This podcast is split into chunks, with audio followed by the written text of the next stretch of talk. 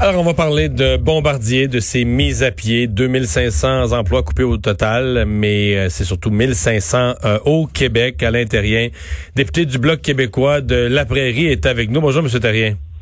Bonjour, M. Dumont. Euh, bon, est-ce que les... D'abord, est-ce que pour vous, vous comprenez ces mises à pied ou est-ce qu'elles vous choquent ou déçoivent?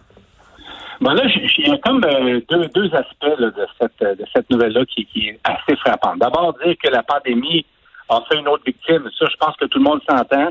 Dans le domaine de l'aviation, c'est encore pire. On, a, on, on voit un retour à la normale tranquillement qui se dessine, mais au niveau de, l'aviation, euh, c'est clairement plus lent que, que la reprise va se faire. Et donc, c'est un peu inquiétant pour ça.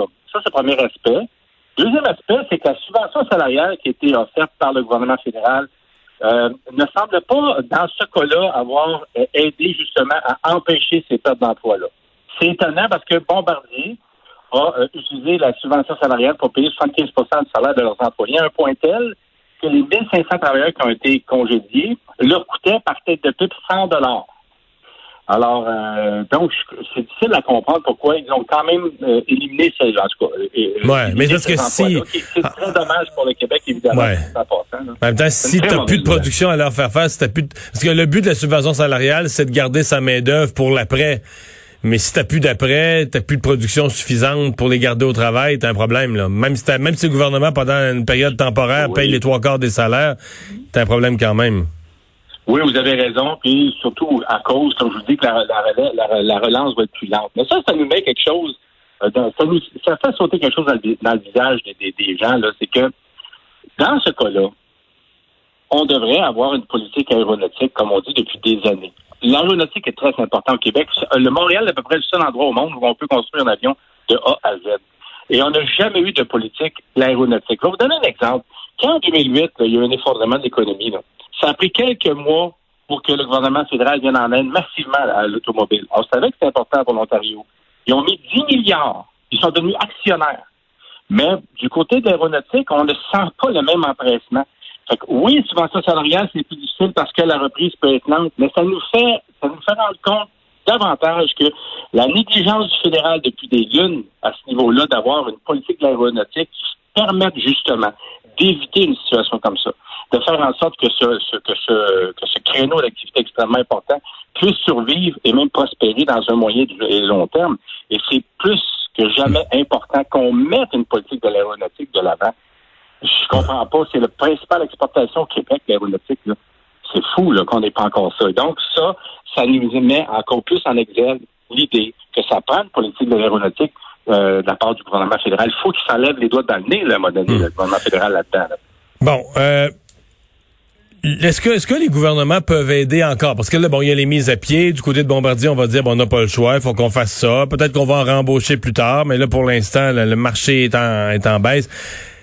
Est-ce que euh, si Bombardier demande de surcroît, là, puis il semble que ce soit le cas, de l'aide financière supplémentaire à Québec et à Ottawa, est-ce qu'il faut que les gouvernements aient une oreille pour ça? Parce qu'il y a une partie des, des contribuables de la population qui, qui est essoufflée d'aider Bombardier. Ben, écoutez, est-ce que Bombardier nous a aidé à nous a, nous a, aidé à les aimer? C'est pas toujours le cas. On sait que dans le passé, ça n'a pas toujours été évident. Mais encore une fois, vous avez une situation où c'est une industrie qui est une industrie de, présent et d'avenir. On parle d'une industrie florissante. Je sais qu'on a des problèmes actuellement, mais c'est une, industrie de l'avenir et non pas une industrie du passé comme l'industrie pétrolière. Nous, on pense que d'investir intelligemment à l'intérieur d'une politique d'aéronautique où qu'on aurait des buts, des visées, des objectifs clairement établis, une coordination de l'ensemble des, de l'aide du gouvernement de toutes sortes pour faire en sorte que l'ensemble des tissus industriels autour de l'aéronautique au Québec puisse passer à travers et prospérer dans du moyen et du long terme et fasse en sorte que Bombardier n'ait plus à demander toujours de l'aide gouvernementale parce qu'il y aura justement hmm. euh, sur, un, sur un fonds de mais, mais je reviens à ma question. À, court terme, dans l'immédiat, s'il demandait une aide d'urgence, euh, est-ce qu'on euh, est-ce qu'on discute?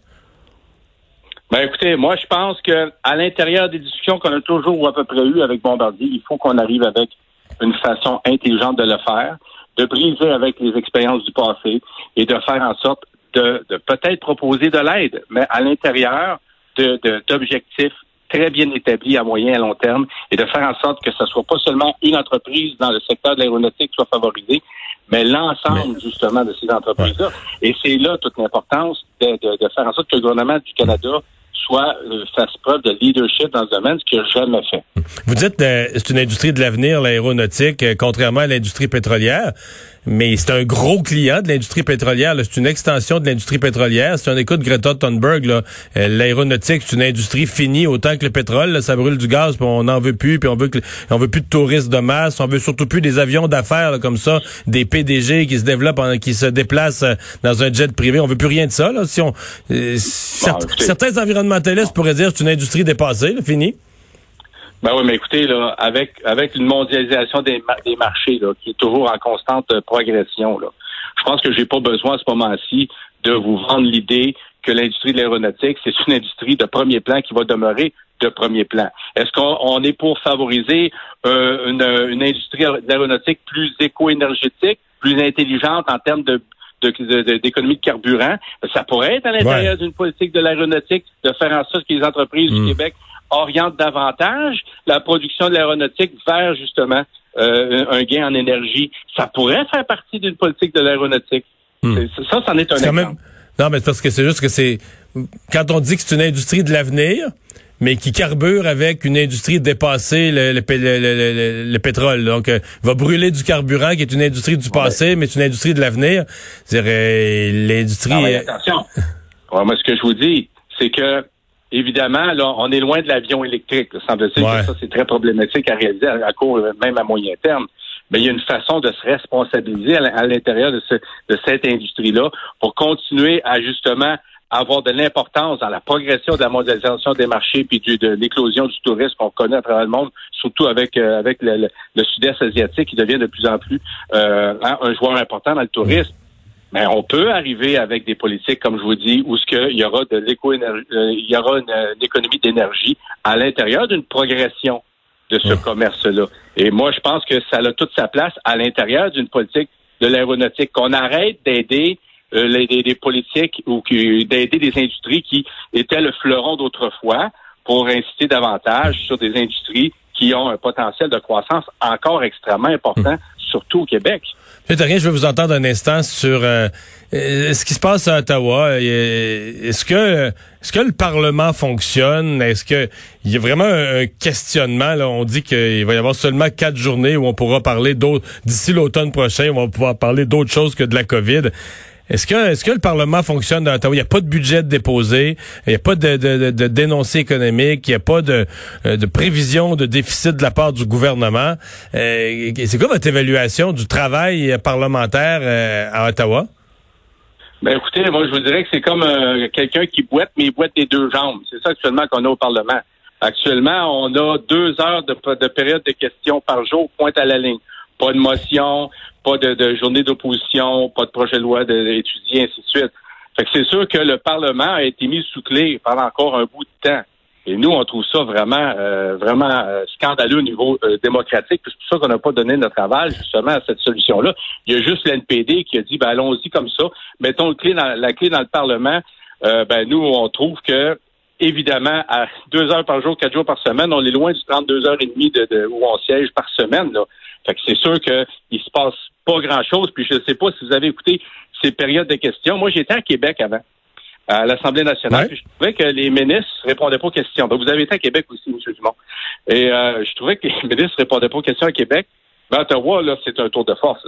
C'est un, autre, un autre niveau de pas répondre, là. c'est quelque chose. Ça s'invente pas. Moi, là, je vous dis, là, j'ai posé des questions. C'est subvention salariale du gouvernement euh, du, Parti libéral. J'en ai posé, je pense, 20 ou 30, là, puis c'est toujours la même cassette. Alors, on résume le, travail parlementaire à deux heures de période de questions où on ne répond pas aux questions. Puis là, vous allez me dire, euh, c'est pour ça qu'on appelle ça une période de questions parce qu'il n'y a pas de réponse. Mais quand même, je veux dire, c'est, on peut pas euh, trouver ça ben, ben, génial ce qui se passe actuellement à Ottawa. Le gouvernement ne répond pas aux questions. Le gouvernement ne travaille pas comme il serait censé travailler. Et nous, on trouve ça très dommage. À l'intérieur, merci. Au revoir. Merci, Dumont. Bonne le député Bloquis de la Prairie. On va aller à la pause. C'est Anaïs qui va être là dans un instant.